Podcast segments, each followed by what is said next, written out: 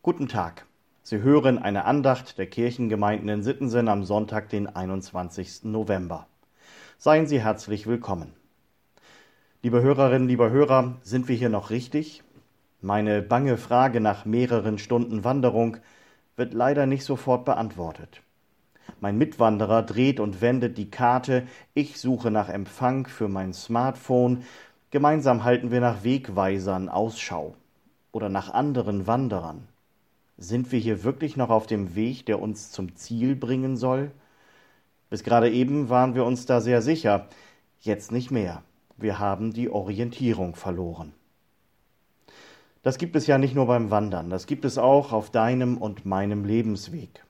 Neue berufliche Herausforderungen, familiäre Veränderungen, die Kinder aus dem Haus, die eigenen Eltern werden alt und immer wieder müssen wir uns das doch nochmal fragen.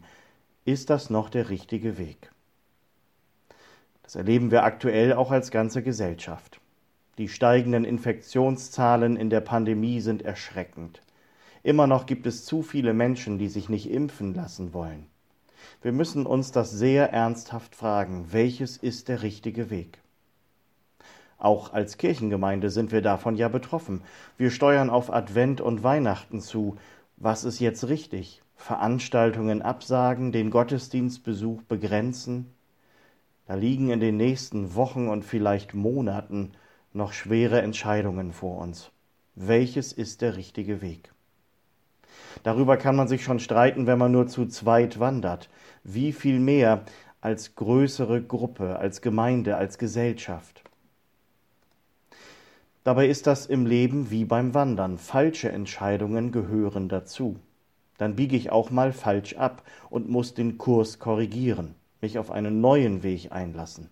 Möglicherweise muss ich mir dabei von meinen Mitmenschen einiges anhören. Siehst du, habe ich es dir nicht gleich gesagt?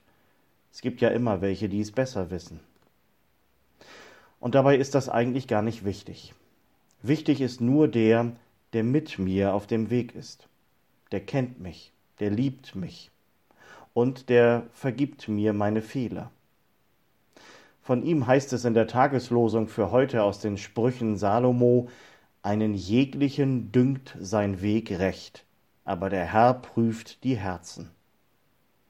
Das ist schönstes Lutherdeutsch. Ich empfehle als Alternative die Basisbibel.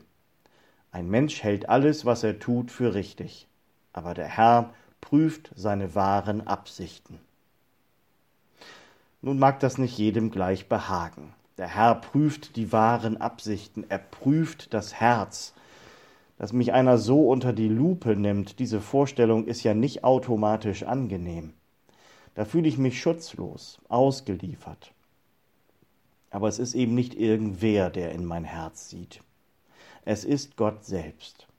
Es ist der, der mich so gemacht hat, wie ich bin, der um meine Stärken und Schwächen weiß und der mir zutraut, dass ich lerne, dass ich wachse, dass ich immer wieder ihn nach dem Weg frage und nicht auf eigene Faust losrenne und mich nur nach meinem eigenen Glück ausrichte. Paulus schreibt das an die Gemeinde in Rom in den Worten des Lehrtextes für heute so Seid weise zum Guten, aber geschieden vom Bösen. Das steht wie ein Hinweisschild an einer Gabelung an meinem Lebensweg da geht es lang, zum Guten, nicht zum Bösen. Das ist nicht immer leicht zu unterscheiden. Paulus schreibt von Menschen in der Gemeinde, die mit schönen Reden Einfluss nehmen und Zwietracht säen. Er setzt dagegen auf den Gehorsam. Ein altmodisches Wort, das auch oft missbraucht wurde, aber der Gehorsam kommt vom Hören und das bietet mir Orientierung auf meinem Lebensweg, das Hören auf Gottes Wort, sich Zeit zu nehmen für das Gebet vor wichtigen Fragen und Entscheidungen. So kann ich meinen Weg gehen, auch in diesen schwierigen und manchmal unübersichtlichen Zeiten. Gott geht mit, er prüft mein Herz, er traut mir zu, Gutes und Böses zu unterscheiden. Er segnet mich und meinen Weg, und lässt mich dabei auch ein Segen für andere sein. Welchen Weg auch immer Sie heute gehen, Kommen Sie gut durch diesen Tag und die neue Woche. Im Vertrauen auf Gott und unter seinem Segen. Ihr Pastor Sven Kaas.